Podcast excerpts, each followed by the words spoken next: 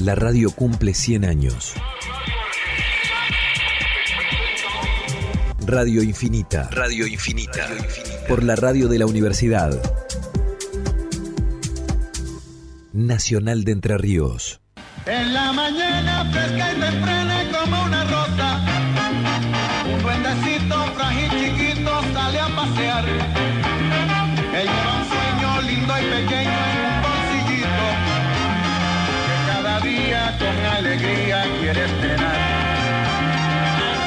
Ante este nuevo día que Dios nos ha dado, bendito sea este día. Nube repleta de vagonetas y trovadores, ilusionistas, magos, artistas viajan también. Vamos a hablar de uno de los hombres más importantes de la radiofonía en la Argentina.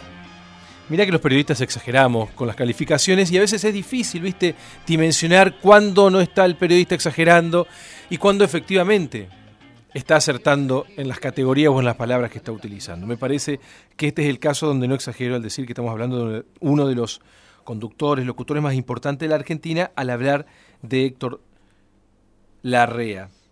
Martín Jiménez es licenciado en comunicación audiovisual. Trabaja en distintas radios desde el año 98, 1998, y es responsable artístico de Radio Nacional. Vamos a decir, ¿por qué estas dos personas están juntas en esta introducción? Porque precisamente Martín Jiménez es autor del libro Héctor Larrea, Una vida en la radio. Martín, ¿cómo estás? Muy buen día. ¿Qué decís, Che? ¿Cómo te va? ¿Cómo andás? Juan Pablo Arias y José Trovato aquí por las radios de la UNER te están saludando. Hola Juan, José, un gusto saludarlo. ¿Cómo andas? Bien, Che, bárbaro. ¿Vos? Muy bien, muy bien. Bueno, ¿contento con este gran libro que has escrito? Bueno, gracias por, por el adjetivo. Sí, muy contento, muy emocionado. Eh, a ver, hace más de dos años que estoy trabajando en esta idea. Cuando se lo comenté a Mariano del Mazo, que me ayudó en la edición del libro junto con la gente de Gourmet Musical, le digo, ¿te parece un libro con Víctor Larrea? Y Mariano, que es un periodista reconocido del mundo del rock y demás, me dice, pero ¿cuántos libros hay de Larrea? Le digo, no, no hay ninguno. ¿Cómo no hay ninguno? Me parecía necesaria una biografía sobre esta figura emblemática, como vos decís, en el contexto, en el marco de los 100 años de la radiofonía argentina, que se cumplió en el pasado 27 de agosto, porque fue un faro, es una figura trascendental que le habló y marcó el siglo XX de la comunicación en la Argentina y sigue totalmente vigente en este siglo XXI, ¿no? Pensemos que Héctor Larrea sigue al aire de lunes a viernes durante dos horas por Radio Nacional eh, y por la folclórica y los domingos hace un programa homenaje a Carlos Gardel. Eh, vos sabés que cuando eh, miraba, miraba el, el, libro y después este, nos tocó observar los, los 100 años de la radio, los festejos por los 100 años de, de la radio, eh, yo pensaba, eh, Héctor Larrea es un, un, personaje, un profesional de la radiodifusión argentina que no, no tiene contra. Viste que en esta época vivimos una época agrietada de bandos. Bueno, Larrea es una antigrieta. ¿No? Es, es, un es poco una... así. Este, él sí, no, no sí, tiene cuando, contra. Es ah, cuando me tocó producir, me tocó producir ese programa de los 100 años a que te referís, que Larrea fue el conductor, uh -huh. y por supuesto todos y todas las emisoras de, de distintas del, digámoslo así elegantemente, de la derecha y la izquierda del dial y del centro, todos querían salir con la figura de la REA por, por lo que representa, por el cariño y por el afecto y porque, bueno, supo ubicarse por encima de, la, de las grietas que, que tiene la historia argentina eh, y es una figura que, que todos respetan y todos quieren. Sin duda esto de ser un personaje tan carismático, querible, es uno de, los elementos más distintivos. ¿Qué otros podrías mencionar? Vos que buceaste tanto en su vida y en su trayectoria profesional.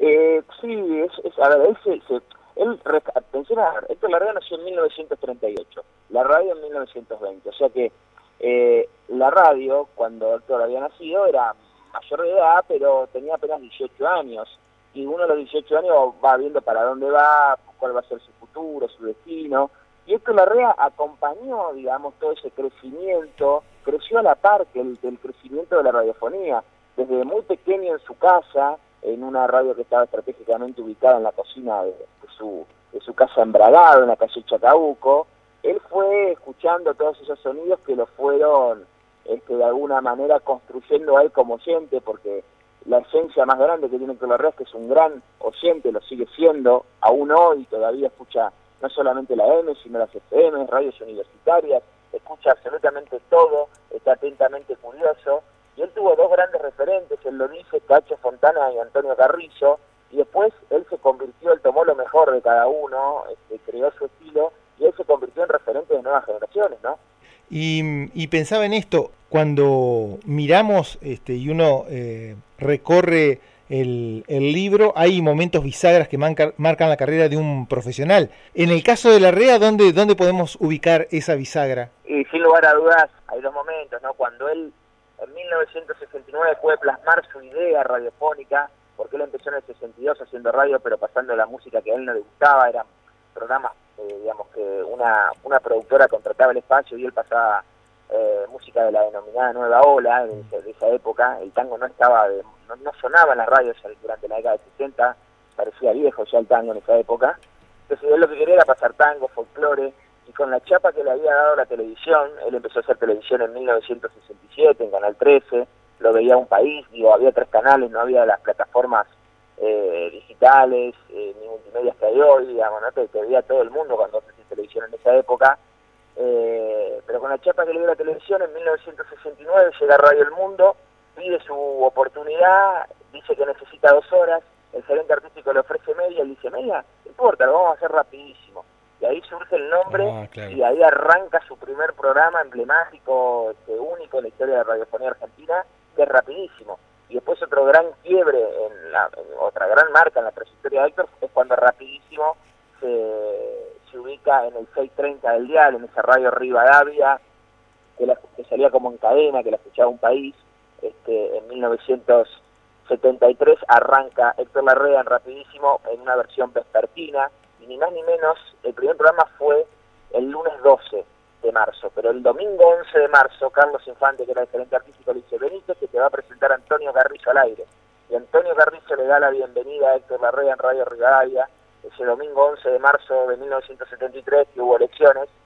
Y es una marca muy fuerte en su vida porque cuando la red era adolescente le había mandado una nota a Antonio Carrizo pidiéndole consejos para convertirse en locutor y Antonio tuvo la delicadeza de contestarle y mirá vos las vueltas del destino y de la vida que tantos años después lo presentó en el estudio de Radio Rivadavia.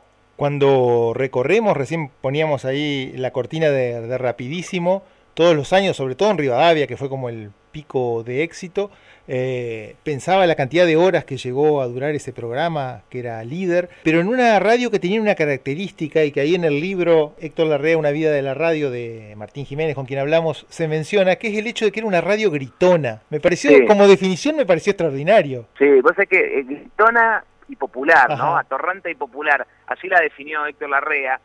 Larrea tenía claro antes de llegar a Radio Rivadavia va a un taller mecánico, ¿no? A arreglar el auto. Y arreglar unos bollos que tenía un Fiat 600 que él tenía, un Fiat 600 blanco. Y entonces, este, para arreglar los bollos, a martillazo lo arreglaban, ¿no? Entonces él estaba escuchando el show de Minuto de Hugo Herrera Martínez y no podía escuchar por los ruidos. Entonces ahí se dio cuenta que él tenía que hablar alto por radio. Por eso ese era el tono de Radio Rivadavia, porque Radio Rivadavia llegaba a los talleres, llegaba a las fábricas, llegaba a las costureras, a las amas de casa, a los taxistas, entonces él, Antonio Carrizo, tenían un tono alto, un tono mm. este, fuerte, ¿no? Porque ellos sabían que se, tenía, se tenían que hacer escuchar. De ahí viene el tono alto. Bien, Martín, la verdad que es un gusto charlar con vos porque nos gusta hablar de radio. Y hablar de radio es hablar de Héctor Larrea, entre otras cosas. Así que, que, te agradecemos mucho por este contacto. Eh, ha sido un gusto y ojalá que tengamos otra oportunidad. Eh, José me habló muy bien de, del libro, así que espero en breve tenerlo en mis manos. Eh, vamos a cerrar, así que te invito a que te quedes un ratito más porque vamos a cerrar eh, con un recuerdo. Te dejo un abrazo y el agradecimiento por Gracias, nos sigo escuchando. Gracias, amigos. Hasta cualquier momento, muy amable, gracias. Es Martín Jiménez, licenciado en comunicación, eh, ha trabajado en distintas radios, hoy es responsable artístico de Radio Nacional y es el autor del libro Héctor Larrea, Una vida en la radio. Venga, don Verídico, su presencia es una fiesta, ven. Fiesta que supo ser una hermosura ahora que dice. ¿Cuál? La que hubo en el rancho de Gutural Mollejo. Ah, sí casado con masculina solera. Mujer más divertida que borracho en fiesta de la vendimia, ¿viste? Qué lindo compartir poetas, qué lindo compartir música. Lo mío es compartir, mirá. Es participarle a la gente. El archivo que tenemos es mucho más importante. Necesito dos ayudantes en vez de uno para, para, los, para el archivado y eso. Entonces está todo ahí, Ah. está todo ahí. Un día me van a pegar una patada y me van a centrar en órbita porque les ocupo como tres o cuatro placares, hay como tres mil discos ahí. La radio no merece que trabajes de taquicha, mullar pavadas. Yo creo que hay que hacer cosas siempre, sea grande o sea chico. Cara y seca. Gente de fe que prefiere desconfiar.